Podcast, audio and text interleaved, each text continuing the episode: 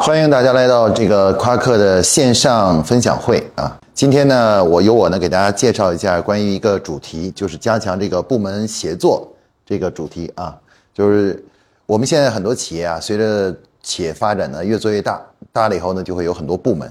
部门诞生以后的话呢，问题就来了。这个就是其实我们会发现啊，只要一个工作啊涉及到多个部门的时候，然后呢就是呃就会遇到很多的困难啊，就是。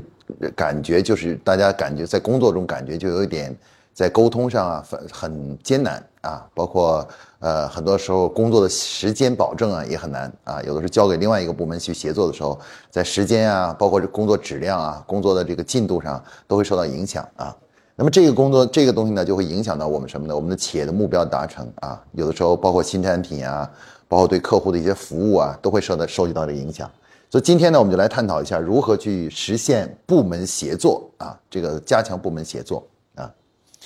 呃，关于这个问题的解决呢，其实有不同的想法、不同的设想啊。有的人认为啊，就是我们应该建立一个流程啊，一个流程。建立一个多部门配合的流程啊，每一项工作我们该怎么做呢？就是我们建立啊一项工作，第一步由哪个部门来做，第二步由哪个部门来做，第三步由哪个部门来做，啊建立这么一个啊叫规定吧规则啊一个流程，然后呢这个有了这个流程以后呢，大家呢就都按这流程做啊，这个就是于是这个问题就解决了。但是事实上来讲的话呢，在大量的实践中显示出啊这样做其实并不能解决问题，为什么呢？原因很简单啊，原因主要原因是因为，呃，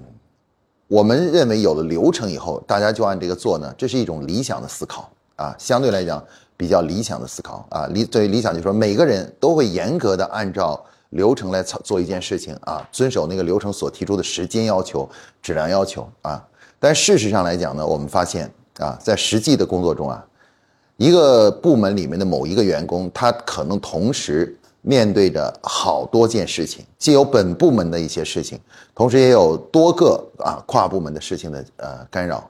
所以说呢，这个当呃实际工作的时候呢，他就很难完全按照某一个部门的要求去做，因为他还有还身上还担着其他的部门的东西，同时呢还担着本部门的一些工作啊，许许多多工作聚集起来的时候，他就面临着一个就是有的时候就很难进进行取舍和选择，啊，他就会放弃一些自己觉得不太重要的东西啊，或者对自己影响不大的东西，于是呢，这个。就出现了啊！虽然你有一个流程，但是他会找出一个原因，说我为什么没有能按时按质完成这个工作，于是就产生了我们这个刚才所说的部门协作中的这种困难啊。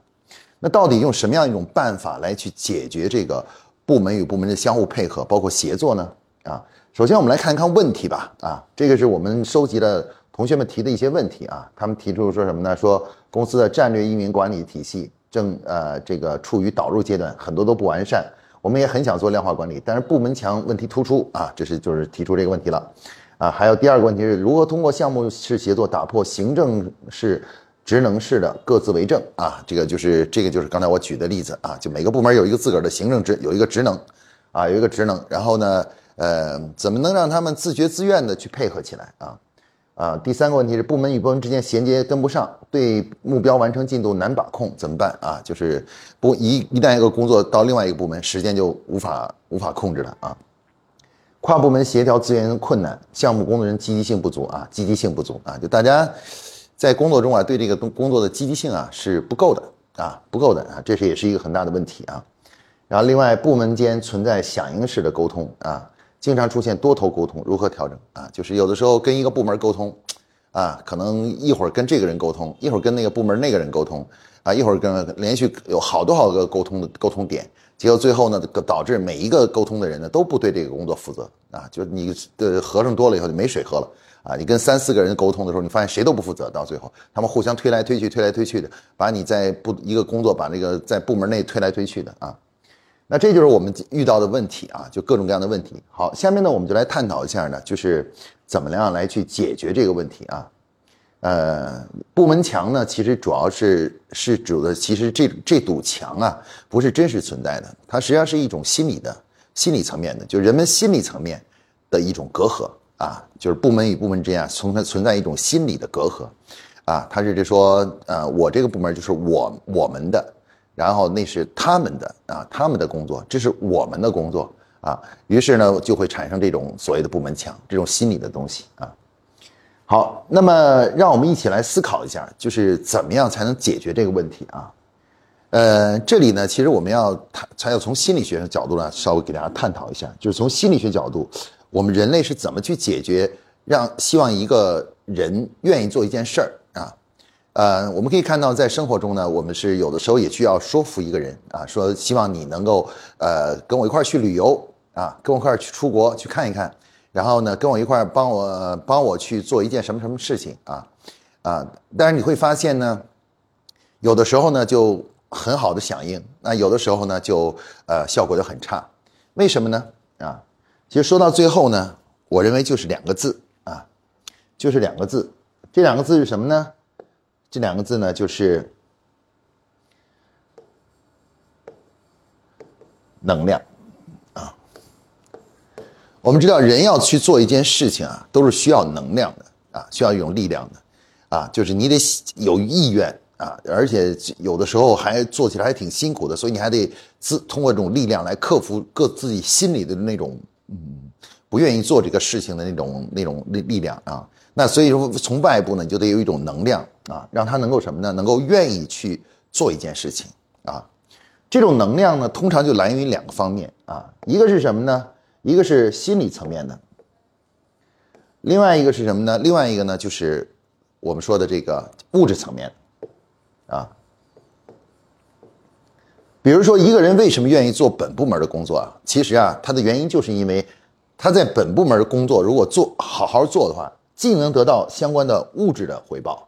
又能得到什么呢？心理的回报啊。比如说他如果在本部门工作干得好的话，得到部门负责人的夸奖。啊，对他今后在这个部门中的发展会有帮助，而且部门负责人对他的夸奖呢，呃，在他的这个同事之间呢，能够起到好的效果啊。同事都说：“哎呀，那老呃上级又夸你了，老板又夸你了啊，又夸你了啊。”然后呢，同时的话呢，他从某种意义上来说呢，不仅能获得这种心理上的这种快感，同时也能获得这种物质上的啊，比如说奖金的多拿一点啊，你多拿一点奖金。于是的话呢，无论从物质角度还是从这个。心理的角度啊，从这个心理角度都可以获得什么呢？都可以获得这个就是回报。所以说你本部门的工作呢，它力量呢相对是比较充足的啊。就第一，它是有足够的物质回报，同时呢，呃，也有很好的心理回报啊。他周边的同事都夸他说：“哎，你看老板又夸你了，你这事儿做的真棒哎。”他们都在，老板都在夸你啊。那么一般来说，心理上层面呢，主要是来源于自别人对自己的赞赞赏啊，就是别人对你的赞美。啊，赞美，然后呢，物质层面呢，就是奖励，各种各样的奖励啊。是让，我们人类做任何一件事情，都是需要得到这两者两个东西的啊。如果你两个都没有的话，这个事儿肯定做不成，肯定大家都不愿意做啊。既得不到赞美，也得不到奖励，那你说我要我为什么要去做它呢？对吧？啊，那所以说呢，我们其实呢，这大家可以看到这里呢，就是。啊，这两个力量啊，是我们往往是驱动我们做事情的核心。那么有了这样一个一个呃啊，这个心灵的能量啊，我们就叫心灵能量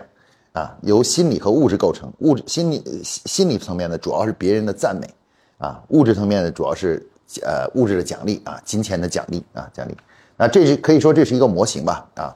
这个模型的，大家对这个模型的理解非常重要，因为如果我们想弄清楚为什么员工啊一到跨部门的时候就会产生这种这种叫做呃麻烦啊，本部门的工作就没问题，一到跨部门就嗯就出问题。哎，你会发现呢，这里它的原因呢就源于这个模型啊。刚才我讲过了，本部门的工作基本上是什么呢？都是既有很好的心理回报，又有什么呢？呃，可靠的一个物质回报。啊，至少呃，上级会夸我，我做把这事干得很好啊，干好，上级会夸我，会会欣赏我，然后同时的话呢，我也能得到奖奖金，也可以增加，我是两个都有，对吧？但是我们来看一下跨部门，咱们看一下跨部门的工作，对于跨部门工作，如果我帮另外一个部门去做了一件事情的话，首先那个部门的人能够带给我带来心理上的回报吗？他会主动跑到我们的部门里，大声的喊：“哎呀，他很棒哎，他帮我们做了一个什么什么项目，做的很棒很棒吗？”我们可以看看到，大多数情况啊是不会的。别的部门甚至会认为什么呢？你帮我做这件事情是你应该的，啊，所以说呢，这个人呢，在呃做完这个事，比如说我帮别的部门做完事情，我身边的同事谁都不知道。他们都不知道的话呢，我做了以后，他们还甚至会还会觉得我整天在无我无所事事啊，这这什么都没干啊，因为他不知道我们的工作是在做什么，对吧？啊，也不知道这意义何在，对他们也没有帮助，所以我周边的同事肯定是不对我来说是不那什么的啊，不会给我什么赞美的。那因此的话呢，我我给其他部门做工作，我是得不到任何赞赏的和赞美的。我的上级对此也不会有什么太多的赞美啊，比如别的部门做了一个什么事儿，然后我的上级拼命的赞美我，我的上级说，嗯，你做的不错啊，那那 OK 了，那就这样喽，对吧？啊，那另外从物质层面来说，你会有额外的奖金吗？奖励吗？你会发现，你帮别的部门做完事情以后，如果没有别的部门没什么反馈的话，你什么也得不到。你你这个我连奖金的评评选你都不一定得得到很高的一个奖奖金，也不不一定能在这个物质上得到任何回报。所以说呢，从这个角度让大家仔细思考一下，就发现跨部门工作产生的呃产生问题的核心在于什么呢？它是缺乏一个大所有参与跨部门工作的这些员工缺乏一种心灵的能量，他既没有得到心理上的回报，也得不到物质上的回报，两个都得不到的话，你说谁愿意做这个事儿呢？我肯定是把这个事儿先扔一边，对不对？这个事儿给我不能带来任何的好处，既没给我给我带来快乐，也不能给我带来具体的客观的物质的收入，你知道吧？两个全带，而给我带来的唯一的东西是什么呢？就是操作的辛苦、痛苦啊！因为我要帮你做的话，我还还要花好多精力、时间、痛苦。我做了以后啊，也不得好，啊不得好。那么谁还愿意去做跨部门的工作呢？所以说呢，大家可以看到跨部门的工作遇到的它的。根本性的、本质性的问题是什么呢？是因为跨部门呢，我们缺乏缺乏一种为员工进行心灵上的赋能的啊这样一个呃一个动作。如果你不给他赋予能量的话，他，我告诉你，无论你建什么样的流程都没有用，没有用啊！你想用强制的办法去。呃，让他去做这件事情，说我用一个流程，什么强制上做你，用上你要做不好，上级就来骂你什么的，就是呃，我就找别的找咱们大老板来骂你，你知道吗？像这样的方式都解决不了问题啊！工作要想真正做得好，必须要什么呢？让人们有一种从内在的去想做好这个工作，想参与这个工作的这样一种力量。那这个力量就是我们说这种心灵的力量，而这种力量的获得呢，必须在从心理层面和物质层面。都能够最好是都能够给啊员工一一定的呃补偿，或者是叫做一个贡献啊，这样的话呢，他才能够有一种愿意去做这件事情的力量啊。实际上，这个模型呢，是我们当发现员工做不愿意去做一件事情的时候的它的一个基本模型啊。当我们发现任员工任何一个员工不愿意去做一件事情，不愿意和谁合作啊，包括不愿意参加到某项工作中去的时候啊，甚至包括呃平常工作中呢也是比较懒散的那个什么，很重要的原因就是什么呢？就是因为呃。这因为因为这个模型啊，就是因为它缺乏心理上的动力和物质上的动力，这两个动力呢都都是缺乏的。有没有这两个这两个都都缺失的话呢，基本上人就不愿意工作了。谁愿意工作？反正我能能能偷懒就偷懒，我能找到理由去把它推开就推开啊，这就这样。那这个呢，就是我们说的部门墙的核心的本质的原因啊。所以我们必须通过管理的思考啊，通过管理的思考呢，要设计一种方式。让这个让这个让这个呃员工呢，在参与跨部门工作的时候，能获得心理上的回报，同时呢，也能得到物质上的回报。如果我们能设从在管理上设计出这样一种方式的话，那么可以说员工就自然而然就愿意去参与其他部门的项目了啊，因为他有了力量了，有了内心的内在的力量了啊。所以说呢。这个呢，就是今天我们要给大家介绍的啊，怎么样从管理的层面啊，管理的层面就是这个呃，管理的层面呢，就是去真正的去让大家呢能够呃，就是产生这种自觉自愿的啊，想去参与跨部门的工作的这样一种力量啊，力量，你得给他赋予这种力量啊，让他内心能够产生这种呃力量。然后呢，这个就是然后怎么办呢？就是可以最终呢能够驱动大家都愿意去啊，都愿意去做这个事情啊。呃，所以我刚才我讲的这个呢，其实就是部门墙产生的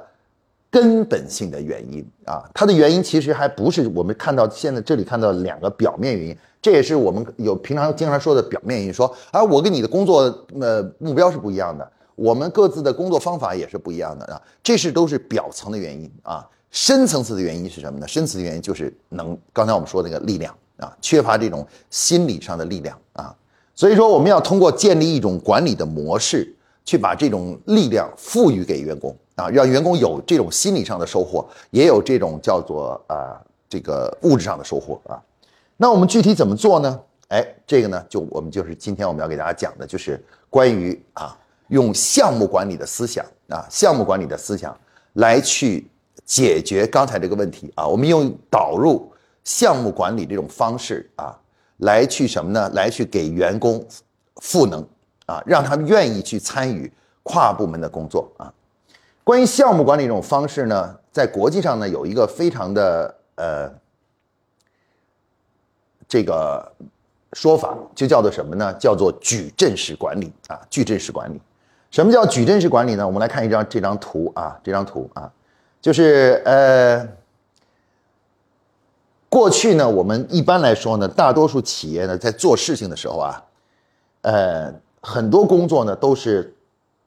在一个一个的部门中发生的啊，部门中发生的啊，呃，部门呢，每个部门呢都有一个领导啊，有一个大领导啊，一个大领导在这里啊，就部门负责人啊，部门负责人啊，部门里面所有的团队的员工呢，无论是工作上的安排、工作上的指导等等。包括呢，到这个什么呢？到这个就是个人的成长啊，组织上的成长啊，个人的成长呢，都是由这个部门人负责的。也就是说，这个人呢，我们打的说的直白一点，他既是指导员，又是什么呢？又是连长啊，连长。他既是指导员，又是连长啊，既负责做这个呃思想工作，又负责要负责做专业工作啊，专业工作啊。那我们现在呢，就是啊，很多企业现在就是这样的一个部门，反正就是一个负责人，对吧？但是我们发现呢，事实上呢，要想找到一个人啊，能够同时扮演好两个角色，就是既是优秀的连长啊，优秀的政呃团长，又是优秀的政委啊，又是优秀的政委，你会发现呢，难度是非常大的啊，难度非常大的啊，这需要这个人呢，情商、智商，还有对管理的深刻的认识呢，都很强，而且对时间管理呢，也非要做得非常好。一旦时间管理做不好的话呢，哎，这个事儿也也也会出问题的。啊，也会出问题的啊。那么我们可以看到呢，所以说呢，虽然呃，我们现在很多企业都采用这种方式，一个部门负责人全管了啊，既是团长又是政委，但是呢，在实际工作中呢，要么这个人呢能扮演好一个团长，要么呢他就能扮演扮演好一个政委。但是想让他同时扮演好这两个角色啊，是非常非常艰难的，非常困难的。于是呢，实际上大家看一下咱们中国人民解放军啊中啊。呃，所有的单位，不管是团、营啊，这个连还是师，都设了在呃最高这个岗位这儿，都设了两个人。大家看到了，一个叫做连长，一个叫做呃指导员，一个叫做营长，一个叫做教导员，一个叫做团长，一个叫做政委，你知道吧？为什么呢？因为他们就已经深刻的认识到，发现啊，一个组织管理啊，这个角色是要分开的啊，一个人是很难扮演的啊。那么问题是在我们的一个企业里面，难道我们在这个部门里面就设俩人吗？设要设两个人吗？啊，一个人专门负责管专业的业务，另外都叫总都叫部门总监，一个叫做思想总监，一个叫做专业总监，你知道吧？难道我们这样做吗？显然这是不切实际的，因为我们的组织没那么大，不像军队那么大，我们没有那么多的编制去设这样多的岗位，你知道吧？这样这样的岗位，那怎么办呢？啊？于是呢，这个在上个世纪五十年代的时候，当这个呃国际上流行起来一种管理方式叫项目管理的时候啊，项目管理的方式的时候，有人呢就提出了一个设想，说什么呢？说啊，我们可不可以把项目管理引入来解决这个问题？就是让这个这个这个角色能更加的有效啊，变得更有效。于是人们就提呢，说不如这样算好不好啊？我们这个呃，让这个部门现在这个负责人啊，主要是担任什么呢？担任呃教导员、政委和这个叫做呃省委书记啊，省省省委类似像省委书记、市委书记这种角色啊。而专业的工作呀，其实我们不一定非让他去负责所有的专业工作做。那专业工作由谁管呢？哎，他说我们不如啊，在横向啊再生成一个角色，叫什么呢？叫做项目经理啊。当一个工作开始的时候啊，当一个工作一开始，我们就会去立项啊，立一个项目出来。然后这个项目呢，就找指定一个负责人。这个项目经理呢，他就不相当于不是指导员了啊，应该是相当于一个项目。如果我们说是一个工作，那这个项目经理就相当于连长啊，类似连长这样的角色啊。他呢，就是专门负责什么呢？专业工作的啊，就是决定这个事儿该怎么做的啊。那么员工呢，在工作中呢，哎，比如说这个员工呢，他在工作中呢，哎，他，呃，一旦加，他可以去加入到这个项目小组中去啊，加入到这个项目小组中去啊，这样加入进去啊，加入进去，然后呢，成为这个小组中的一员。当他在做这项工作的时候呢，他专业问题啊，就这个事儿怎么做，专业上的那些讨论啊，讨论，他跟项由项目经理来。哎，来给出这个解决思路啊，给作为作为专业的一个管理者啊，而这个所呃这个专业工作呢，就不用向什么呢？向本部门的这个负责人汇报啊。你不用跟本部门汇报啊，比如你加入到了某一个小组里面去的话，你的专业问题都跟项目经理去讨论，不要跟那个这个部门的这个最高的这个啊负责人去讨论啊。那最高这个负责人负责负责干什么呢？哎，他负他就开始把精力呢放在培养一位一位的员工，提高他们的专业水平，提高他们的工作态度啊，提升他们的能力啊，放在这个方面啊，其实就相当于是政委的一个角色啊。而这个像这个呃这个项目经理呢，就相当于扮演了专业角色。那么，如果一个公司呢，所有的工作都变成了项目的话，那这里就会有很多很多很多的项目经理啊，项目经理。那这些项目经理一诞生以后的话呢，哎，他们就成为了专业工作的一个负责人啊。每一项专业工作都被变成一个项目，然后由项目经理来负责，作为对这个专业工作负责，你知道吧？然后呢，他们呢就可以对一个员工的专业水平的提高呢给予指导，而这个个这个员工的呃个人的成长与发展呢，哎，由这个部门的这个负责人来承担。于是呢，这个管理大家可以看到，就形成了两条线的管理。也就是这个人呢，他在个人、个人和组织发展上呢，是由这个纵向的部门负责人管来管；而横向的专业领域的这个这什么呢？专业的这管理呢，它是由这个项目经理来来管的啊。于是呢，国际上就提出了一种，这叫做什么呢？叫矩阵啊，也就是二维的纵向的这个 Y 轴，横向的 X 轴，X 轴呢就是专业线。啊，纵向呢就是什么呢？叫做组织线和管理线啊，管理线啊。那这样的话呢，我们的企业在管理的过程中的话呢，哎，这样的话，每一个人都可以很好的扮演好自己的角色，就是这个人他也可以很好的扮演好自己的角色，而这个项目经理呢，又也可以扮演好自己的角色。那么这个呢，就是对这个呃现代企业啊，在管理中的一个大的问题的一个一个解决思路，就是什么呢？就是关于如何让一个员工既能得到很好的专业指导。同时呢，又能够得到很好的管理的呃引导啊，管理的引导，得到这两个东西啊。那么，于是就诞生了这个强呃这个矩阵模式。那么这个矩阵模式一诞生以后啊，就为我们刚才讲解提出的解决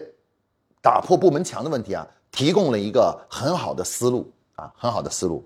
哎，我们就发现呢。当一个工作，但一个工作需要多个部门协作的时候呢，我们基本的做法是什么呢？哎，我们首先呢，呃，公司的某一个部门啊，比如说这个部门啊，这销售部先要立一个项啊，立项，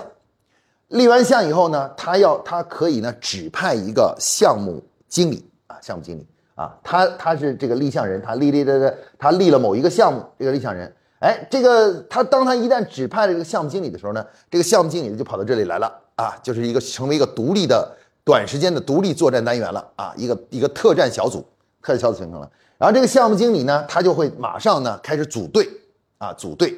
就是把这个这个呃需要的这个工作中需要的部门中的各种人啊，全都组在一起啊。如果他需要市场部的，需要研发部的。需要这个，比如说呃这个财务部的，需要这个人力资源的，哎，把这些人呢需要的人呢全部组织，形成一个什么呢？临时的一个小组，啊，就是一个以项目为核心的一个小组啊。其实这种方法呢，在我们生活中是很很常见的。我们举个例子，比如说有一个罪犯在几几个省连续呃连环作案啊，比如在这个呃偷窃案，比如在这个呃湖南也偷偷窃了，然后又在广东偷窃了，紧着又跑到安徽去偷窃的话，那么我们肯定不会说湖南刑呃湖南警察也也在抓这个罪犯，然后安徽也在抓。因为什么？那个罪犯是流窜的嘛，对不对？那怎么办呢？于是公安部就说：“好，咱们形成成立一个什么呢？专案组啊！其实那个专案组是什么呢？就是这个项目小组啊。这个专案组就是项目小组，也就是这样一种啊，可能有一个湖南的啊，有一个安徽的呃警方，然后有一个什么警方啊，形成一个小组，再说多省联动的一个专案组、专案小组啊，直到把这个罪犯抓到了啊，把这个案情弄清楚了啊，这个小组呢就又解散了啊。”项目小组呢，其实就是这样一种模式啊，就是它是短期的一个团队，这个团队为了解决某一个问题和目标而形成的。那么刚才我们讲的跨部门问题的话呢，其实每个跨部门的工作啊，它都是一个类似一个项目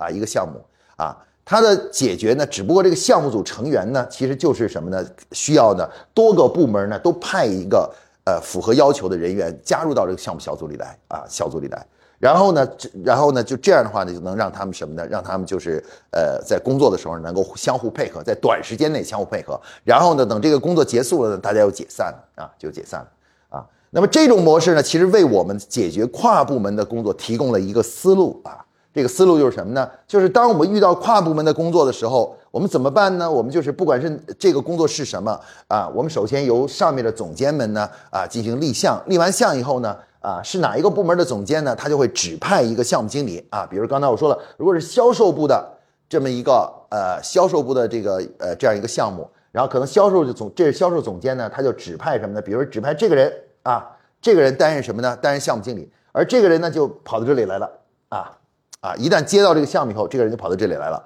然后呢，他就以临时的一个叫专案组组长、专项组组长的身份，开始呢在这里多部门之间呢进行组队。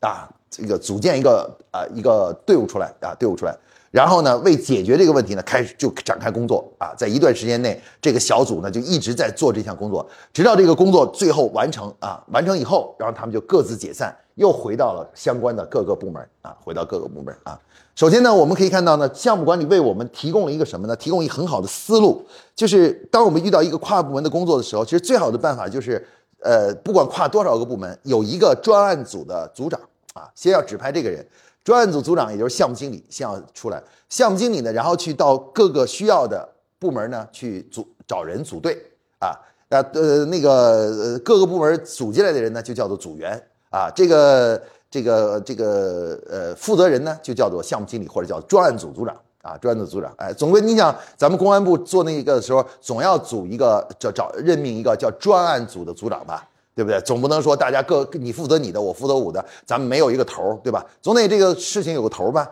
那那个头儿的就是叫专案组组长啊。那我们这个现在企业管理呢，就把它起名叫做什么呢？项目经理啊，就是项目经理。我们指派这样一个项目经理，哎，这个人呢就成为这个工作的总的负责人啊，唯一甚至是唯一的负责人。然后他呢开始进行组队。组了一个队以后，然后呢就开始做这个工作啊。那在我们公司里面呢，如果有很多个项目的话，你就会发现有很多这样的专案小组啊。关于这个方面的专案小组，关于这个方面的专案小组，关于那个方面小小组，每个小组呢都有一个负责人，而且他都是在需要的各个部门之间呢进行组队，把他们组在一起，你知道吧？组在一起，然后呢，在这个这个过程中呢，就是让他们一起工作啊，形那个形成一个团队啊。然后呢，等到了这个事情做完了，然后大家再。解散，然后各回各的地方。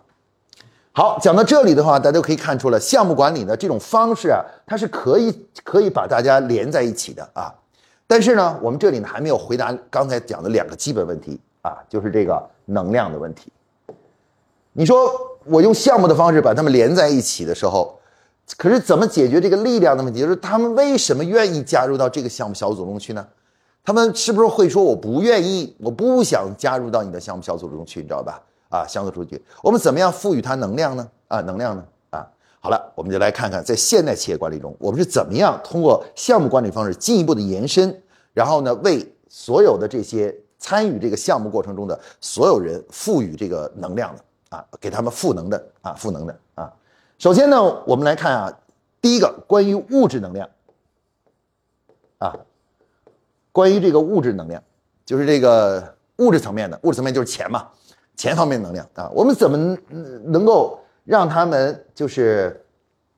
呃，这个愿更愿意参加到这些项目中去呢，啊，项目甚至从某种意义上更愿意参加跨部门的项目呢，或者大家都争着抢着想去参加跨部门的项目呢，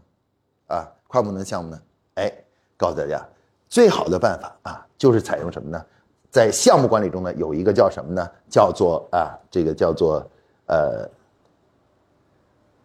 项目积分制啊，项目积分制啊，什么意思呢？就是我们在确立每一个项目的时候啊，我们都会给这个项目啊，根据它的难度、操作难度呢，给给它一定的积分啊，就赋予一个积分啊。这个积分用来干什么呢？哎，这个积分呢，用来代表你一个员工对于。在这个项目中做的贡献啊，首先我们有个总积分。我举个例子，比如我们立了一个一个项目叫新产品开发的项目，这个项目呢总积分多少呢？总积分是一百分，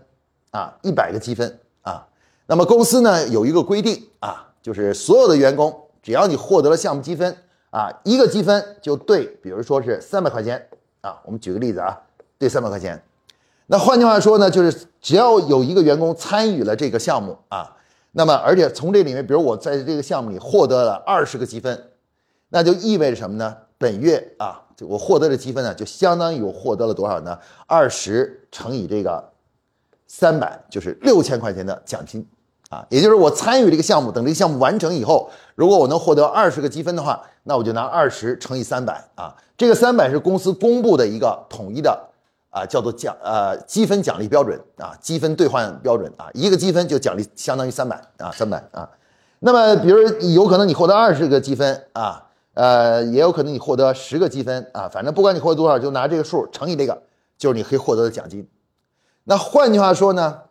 我参加到这个，比如说这个跨部门的这几个项这个项目中去的话呢，我开始有收获了。为什么呢？因为我参加这个项目以后，这个项目经理啊会给我积分。啊，换句，另外也说，他不给我积分，我可以不做，我就是不愿意去做。你给我积分，我去我才去做；你不给我积分，我觉得我确实不愿意做。但是你给我积分啊，哎，这个经理呢找到这个人说，哎，跟他说呢，说，哎，你加入我这里啊，你参加我这里，这这个项目的话，你大概可能会有呃十五个积分。那这个员工一算，十五乘以啊四千五啊，四千五的这个这个奖金啊，物质上你就很清晰了啊。我参加你这个项目，这个有什么？如果你说你你说哎呀我你想犯懒，你说我不想做啊，是不是？没关系啊，他可以找到这个人，他可以找到这个人，他说哎你来做，你你来做吧啊，要不要不你来做啊？你来，你来参加这个事情啊？那么这个人说，哎，我愿意做，哎，我愿意，我要多挣点钱，你知道吧？我愿意这个东西啊。总之呢，这个大家可以看到呢，我们如果一旦在项目管理中建立了所谓的积分制，也就是每个项目都有一个总积分啊，有一个这样像一百的一个总积分。总积分以后呢，然后呢，这个所有参与这个项目的，不管你是哪个部门的，只要你参与到这个项目里，是项目组的成员的话，你就可以获得什么呢？获得这个项目的积分啊。那有了积分，就有了钱。有了钱呢，就有了什么呢？就有了物质回报了，啊，也就是说，你帮别的部门做事以前是叫无偿的，现在不是，现在是有偿的啊，是你要对方要支付你积分的，而积分本身呢，在公司呢可以兑换成奖金啊，在人力资源部那里，他会给你增增发出发奖金给你的啊，奖金给你的啊，那当然，你做本部门的工作，比如你现在有一个项目是在部门内的啊，这两个人，这三个人行，呃，这个人是。呃，叫做项目经理啊，这个人项目经理，然后这两个人是呃成员，哎，做这个呢，他也有积分。不过呢，一般来说，跨部门的项目啊，总积分的总金额是比较大的啊。参加跨部门的项目，消消耗同样的时间，因为它难度相对比较大啊，所以他给出的积分呢会比较多啊，比较多。啊，相反呢，如果你在本部门呢，比如举这这个这个例子，你在本部门做这么一个项目，可能总积分就只有十五个积分。虽然你只有三个人做，总经理人。那也就是说，基本上最多这一个人在完成这个项目，也就拿三个积分而已。而你去做这个呢，你有可能是拿十到二十，甚至可以拿到呃更多的啊，拿到二十五个积分啊，二十五积分。也就是说，你参加一个跨部门的项目，可能是你本部门项目的积分的一倍，甚至两倍，甚至三倍，啊，三倍的这样的一个积分。那么这样的话呢，你说如果是一个普通员工，你会怎么选择呢？你当然倾向于，哎，我就去尽可能的什么啊，去呃，既参加一些。本部门的，当然我也要再去参加一些跨部门的，这样我的积分量才大，我的那个奖金也才多，对吧？哎，通过这种机制，也就是积分制的建立，就帮我们什么呢？帮我们解决了如何给参与跨部门的工作赋予能量的问题。首先，物质力量已经赋予了啊，赋予了。好，我们下面再来看看从精神层面我们怎么赋予它力量啊，精神层面的力量，物质能量有了，光物质能量呢，坦率说呢，有一定的驱动力。但时间长了以后啊，这个力量呢还是不够的啊，不够的。真正的最大的力量呢，其实是精神层面的力量，刚也就是刚才我们说的这个心理层面的力量啊。之前呢，我们有一家企业很有意思，他就发现呢，呃，公司里跨部门的工作很难推进，但是他就发现呢，有一个啊，这个有一个部门的这个呃，比如我，比如我是呃销售部的啊。我就发现呢，有一个部门的这个人呢，特呃特别愿意协作啊。有一个部门协作精特啊，就有一个部门的某一个人特别愿意协作啊。后来我发现什么呢？我们发现为什么这两个部门这么协作这么好呢？是因为这个项目的这个这个这个这个这个部门的管这个事儿的人和那个部门管的人啊，其中有一个人呢是一个非常漂亮的女孩啊。这个人呢想去追她，你知道吧？所以他就尽最大努力去接这种能够两个部门协作、三个部门协作的，然后能见到多见到她，跟她在一起啊，那就没什么钱的事了。那就是就是因为这个力量，他就老是想去接这个项目，而且老是去那什么，想多跟她见面，你知道吗？大家看到这也是一种心理的力量啊，爱情也是一种力量啊，也是一种力量啊。那么好了，我们其实呢，下面呢就得看啊，除了刚才的物质力量、项目积分这种物质力量，我们怎么给员工赋予一个心理层面的力量啊？力量。那么我们刚才说了，我们肯定不能用刚才这种爱情了，我们也不能保证每个部门的女孩都长得那么漂亮，你知道吧？而且都是未婚的，你知道吧？这是做不到的，你知道吧？那我们得用什么样的力量呢？哎，我们说的最重要的力量就是什么呢？赞美，啊，就是表扬了，就是平常我们说的表扬了。但是注意啊，这个赞美呢，你不能私下赞美，你就是私下里头哎说我很感谢你啊，你真的不错啊，赞美啊，这是不行的啊。要怎么样呢？要公开的赞美，公开的赞美，啊，就是要用公开的形式啊去赞美他，让很多人都知道，啊，这种赞美呢才能形成什么呢？形成一种很强大的一种心理的力量，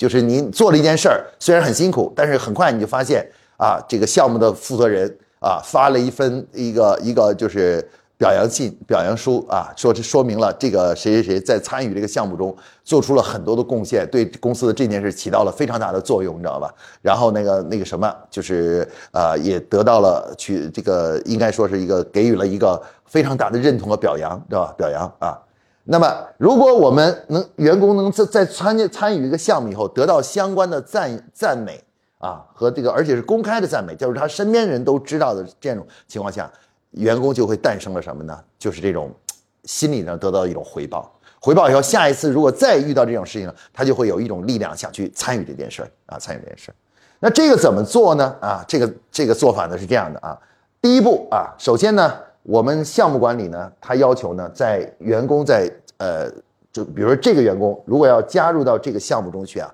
这个项目中去啊，然后呢，他要怎么样呢？他要就是。他要呢，就是加入到这个项目中去啊，呃，他在加入的呃这个的时候呢，啊，这个这种加入方式是有一个特定的方式的啊，什么方式呢？就是不是说这个人找到他说，哎，你你愿不愿意加入我的项目啊？啊项目啊，他说好，我愿意加入项目，然后就完事儿了，你知道吧？其实不是的啊。那么我们项目管理要求呢？项目管理的第一步就要求，当这个项目经理准备要去开展一个项目的时候，第一步啊，在项目管理六步标准操作法中提出的第一步就是正式成立成立项目小组。啊，一般是这个人呢说好了以后呢，把这个人、这个人、这个人、这个人全部呢都在一起形成一个小组，而且大家一般要吃个饭啊，互相加微信呐，然后这个就是呃这个什么呃分工啊。包括呢，把这个项目小组这个呃这个名单呢，要呃呃报到这个就呃后来后面要报到人力资源部去，因为人力资源到时候发积分的时候要看到你这个名单上有有这个人啊，有这个人啊，而且呢，这个人呢和他呢之间可能过去呃他和他都不一定认识的，不一定认识的，但是不不是不熟的，但是呢，通过这个项目，哎，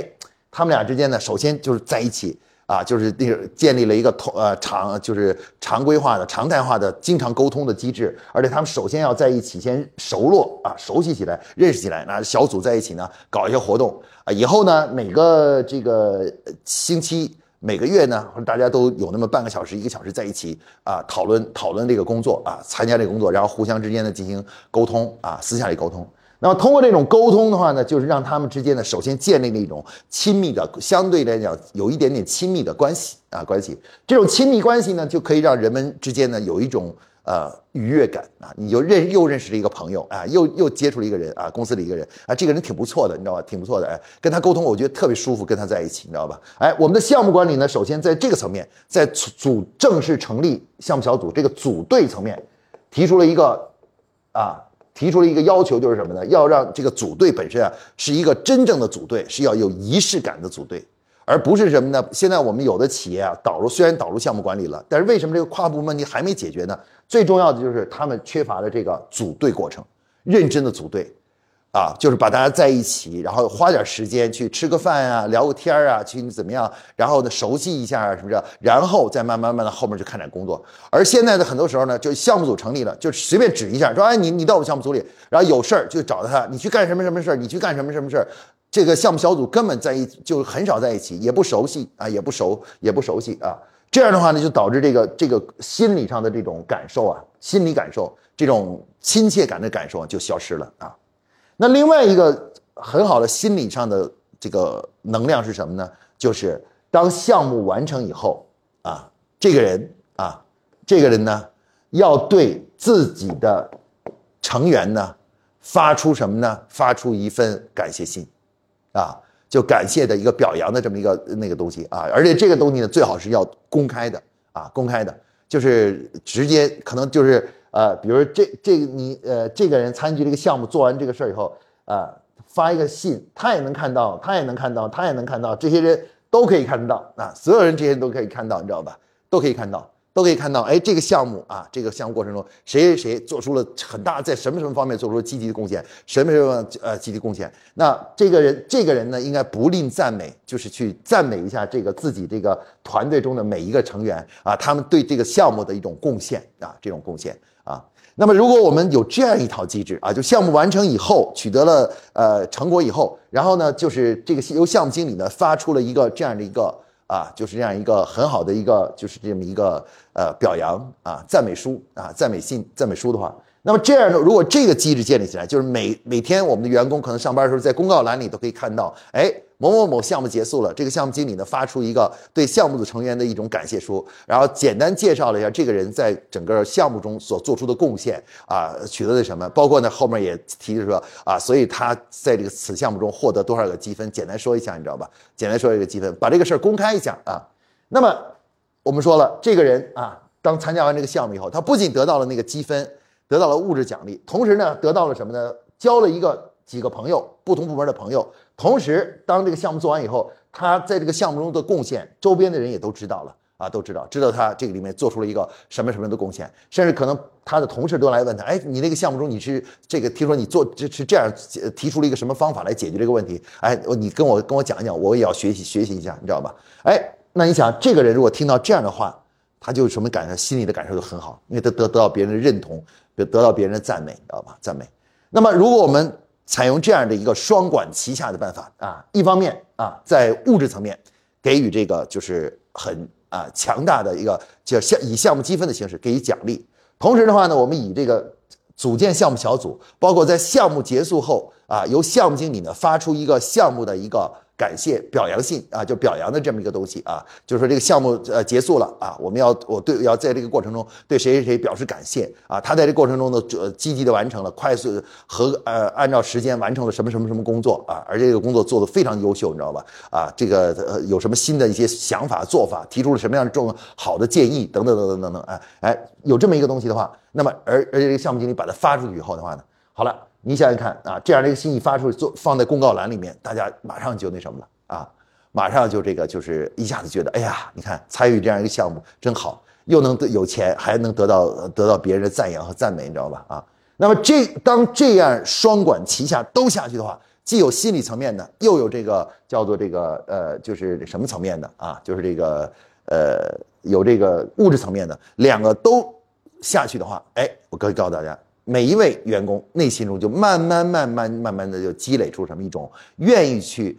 参加跨部门的或多部门的这样项目的这样一种力量啊，他不会觉得这个东西毫无毫无回报，甚至呢会出现一种情况，很多员工呃从某种意义上来说，非常的倾向于去做这些。涉及到多部门、多专业的，因为他认为会学到更多的东西，然后接触到更多的人，比只停留在自己本部门里呢，显得更加这个工作更有活力啊，更有意思啊，更有意思，对吧？啊，那么这个呢，就是我们现代企业解决的这个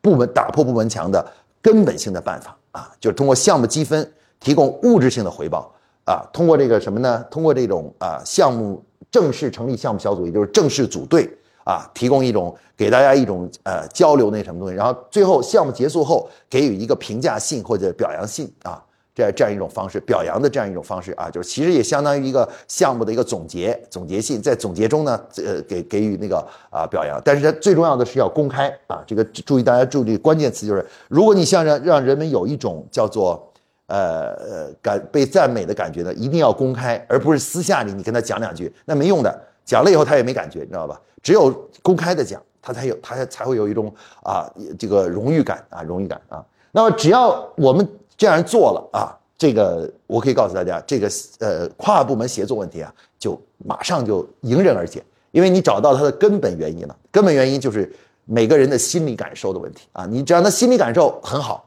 啊，就是那很好的话，基本上人们就就没有道理不愿意去参加这个事儿啊。换句话说，我们刚才讲那个模型很重要，就是说一个人愿意做一件事儿，不愿意做一件事儿，实际上是有很道理的。也就是什么呢？他愿意做这个事儿，是因为在过去的经验中啊，他的体验很好，得到了快乐，得到了物质回报；而不愿意做一件事，是因为他做那件事呢，只得到了痛苦，而既没有得到心理上的快乐，也没有得到什么物质上的回报。如果都没有，都是痛苦的话，如果一件事给你带来的只是一种呃感到很难受、很痛苦的话，你会有你愿会愿意做这个事儿吗？你换谁，你谁都不愿意做这个事儿，对不对？是不是？哎，所以我们现在呢，就通过项目管理这种呃现代企业的管理方式啊，就建立起来什么呢？建立起来的这样一种方式，通过呢导入项目积分和这个项目。小组管理的一个基本的一个模式和模式啊，正式组建项目小组，然后呃每个每周召开项目早呃小组的会议啊，叫做项目呃项目技术讨论，然后呢这个到项目结束以后的话呢，然后呃给予这个表扬和感谢。啊，表扬感谢，对那些跨部门的同事给予呃呃表扬和感谢。通过这样一种系统的方式呢，你就发现呢，哎，这个刚才我们说的部门墙的问题呢，就得到一个很有效的解决啊，有效的解决。这个呢，就是我们今天要给大家介绍的啊。所以说，要想去呃这个什么呢？要想去这个就是呃解决这个部门墙的问题呢，我们刚才通过刚才我们所讲这些东西呢，其实呢，一共呢是有这个。呃，刚才我讲的其实几个要点啊。第一个，我们要导入认真的导入项目管理制啊，尤其是对跨部门的工作，一定要采用项目管理啊。项目管理者有一个主要负责人，然后呢，呃，正式组队啊。第二个呢是什么呢？我们一定要导入以项目积分为核心的一个绩效奖励机制啊，这样才能解决的人们的物质层面的需求啊。然后同时的话呢，我们要再去。导入一个就是这个什么呢？就是这个项目小组的管理的一个标准啊。比如说你要正式成立项目小组，要每周都要见面，然后要开会啊，不开会，然后呢要一起在一起讨论一件事情，然后最后的话项目完成以后呢要共同总结，总结完了以后呢还要发出啊对整个项目小组的由项目经理发出对整个项目小组的感谢信或者表扬表扬信，你知道吧？啊，然后那么这个三管啊，应该说是三管，就是项目管理导入了以后，然后再加上物质上、精神上的三管都做到了，哎，你就会发现部门墙问题就一下子就解决了啊。当然，我再次向大家强调一下，当我们去做的时候，这三件事呢缺一不可啊。不导入项目管理，它肯定没有项目积分，也没法有什么谁表扬谁不表扬谁了，对吧？你表扬的被那个表扬的那个呃项目经理都没了，那谁谁发表扬信出来啊？对不对？这就是一个大问题了，对吧？啊，然后呢，这个什么呃这个呃项目管项目管理上导入没有积分制呢，就等于没有物质上的。啊，虽然你有表扬，但是表扬这东西你老表扬呢，就就麻木了，你知道吧？所以没没有。呃，硬的东西也不行，物质的东西也不行啊，所以必须得上积分制。然后呢，如果上了积分制以后你不表扬的话呢，也不行，因为人呢是这个是很有意思的。这个物质的东西呢，开始拿到以后很兴奋，但是老拿经常拿到的时候呢，人们就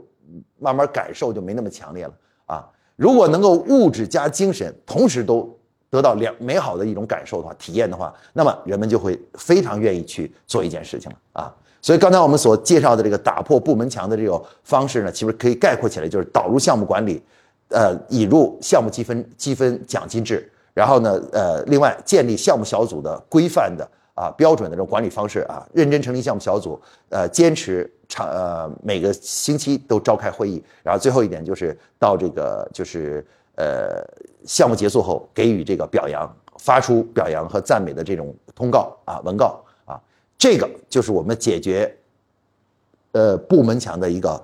根本性的一个方式啊。大家看起来呢，其实也不复杂啊，就挺简单的，就是项目管理导入了项目工工作方式，然后再上个积分制，再上一个那什么，上一个这个表扬的体系啊，这个体系，只要你能够把这个东西认真落地贯彻下去啊，贯彻下去，哎，部门墙自然而然就解解啊，这个问题就解解。呃，解放了啊！大家的什么积极性啊，什么刚才我们谈到什么积极性问题啊，什么配合之间的相互之间的不默契的问题啊，在这这种三管齐下的情况下，基本上都可以得到解决啊。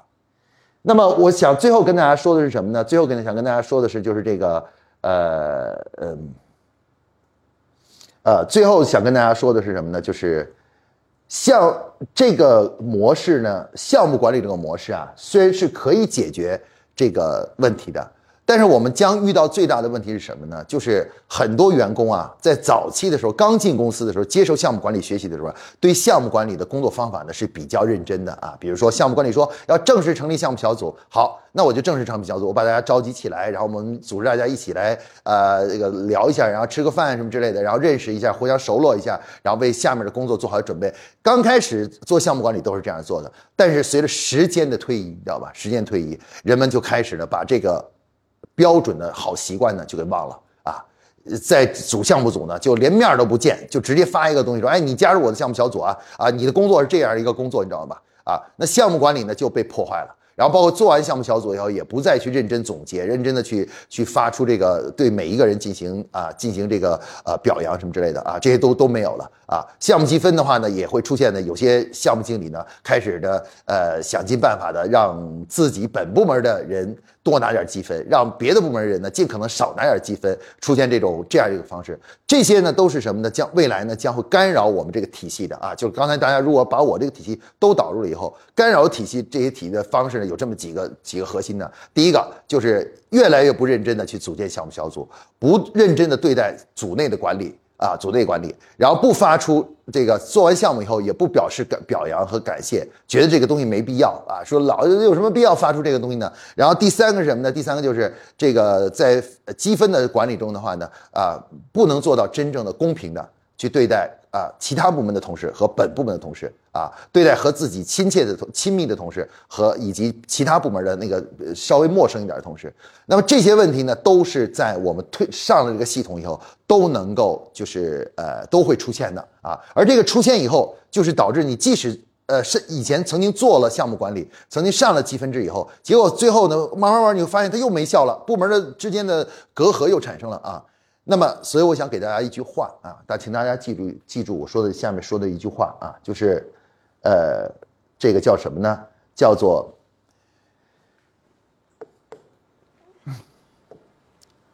管理的敌人呢？管理呢，最大的敌人是什么呢？是时间！任何事情当时间一长了以后，你知道吧？人们哪怕前面都做得很好，然后随着时间一推长了以后，就没有那么认真了，没有那么仔细了，呃，也不太不不那个不那么规范了，你知道不那么规范了，就是这样的啊。那么我刚才说了，如果要想让我们把这个这刚才几个部门墙彻底打破的话，我们就得去和这个时间的腐蚀去做斗争。也就是隔一段时间，我们内部就要有一个体系，要不断的去检查各个项目经理在工作中啊，他这个这个就是啊，他的这种公平，包括认真、规范的这种程度。我们要建立一个常态化的项目的一个项目的一个刷新的，就是刷刷新的机制。也就是隔一段时间，我们就要对所有同事进行一次项目啊，把这些项目经理拿来说，你这项目做的哪个地方你没有按照规范做，缺了哪一个步骤，你知道吧？啊，缺了步骤啊，那个什么，不断的去进行内部的这个项目管理的这个方法，项目项目管理的方法的刷新啊。只因为对待时间，你只有一个问题，就是隔一段时间你就再重新刷新一遍，隔一段时间你再刷新一遍，就像我们对待灰尘一样的啊，一个东西。啊，你放在那里，你不动，呃，不管的话，它就慢慢灰尘就越来越多，然后它就开始腐蚀了。那要想保这个东西怎么办呢？就隔隔一段时间就擦一下，擦一下，然后隔一段时间就把那个锈给打掉，打掉以后让它继续保持原来的状态，也就是保养嘛，就是我们要你要保养它。项目管理这个方法也需要经常的保养啊，保养。如果你不保养的话，哪怕它这个方法很好很好，到最后的你会发现呢，就是你不保养呢，隔一段时间它也会产生腐蚀。慢慢慢就就被淡化、弱化，甚至慢慢慢最后就彻底消失了，你知道吧？彻底消失了啊！所以我想跟大家说的是什么呢？就是呃，除了刚才我所谈那个方法，那个方法是一开始引入的一个方法，还必须企业建立建立起来一个就是项目管理这种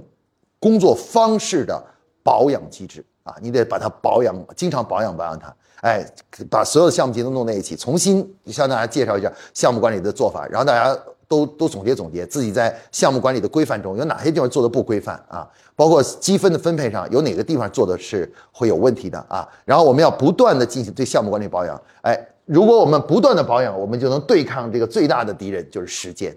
啊，就时间一长了，很多事情就不做的不那么规范了，就不那么认真了啊，也不那么公平了啊，不那么公平了啊，这个这种东西就会出现。那我们怎么办呢？就是要建立一个。管理的保养机制啊，就隔一段时间我们就要保养一下，隔一段时间我们就要保养一下啊。这个把那些生锈的、有灰尘的，把它给除掉。哎，这样的话呢，这个呢就是我给大家提出的第四个呃解决思路啊。就是刚才我提了刚刚开始的三大解决三管齐下啊，那这个呢就是第四管啊，四管齐下啊，就是建立一个常态化的啊，以季度。以半年度为核心的这么一个项目管理本身工作方法的保养机制啊，刷新机制啊，要求项目经理隔一段时间就要好好总结一下，看过去自己有没有松懈，有没有做的越来越不规范了啊，不认真了等等的这种方式啊，这这方式，如果我们能够把这四管都下去的话，那我向大家保证，你的所谓部门墙问题将得到一个永久性的解决。啊，就是它就再也不会存在了，以后这个词儿都不会就会消失了，叫做部门墙这个词都不会存在了啊。好，那么今天呢，给大家这个课呢，就给大家分享呢，就给大家分享到这里啊。这个关于这个部门墙的问题呢，如果大家有什么问题的话呢，我们到时候啊还可以进行交流啊，进行沟通啊，呃交流和沟通啊。然后我们有一个未来很快就有一个班，就是这个叫做项项目管理实操班啊。啊，帮助大家培养项目经理啊，包括告诉大家怎么导入啊项目呃积分制啊，项目经理的标准操作流程啊，欢迎大家来参加啊。这个班的最大的意义就是将会帮助我们引入项目管理啊，也就是引入项目管理，引入它的标准工作方法啊。从某种意义上来说，这个班的引入呢，呃，对于解决部门墙问题来说呢，是一个非常必要的步骤啊，就是无法逃避的一个步骤啊。如果你不引入这个，呃，项目管理 MVP 的项目管理的话，你就没办法彻底克服部门墙的问题啊。好，今天的课程呢，就给大家介绍到这里，谢谢大家。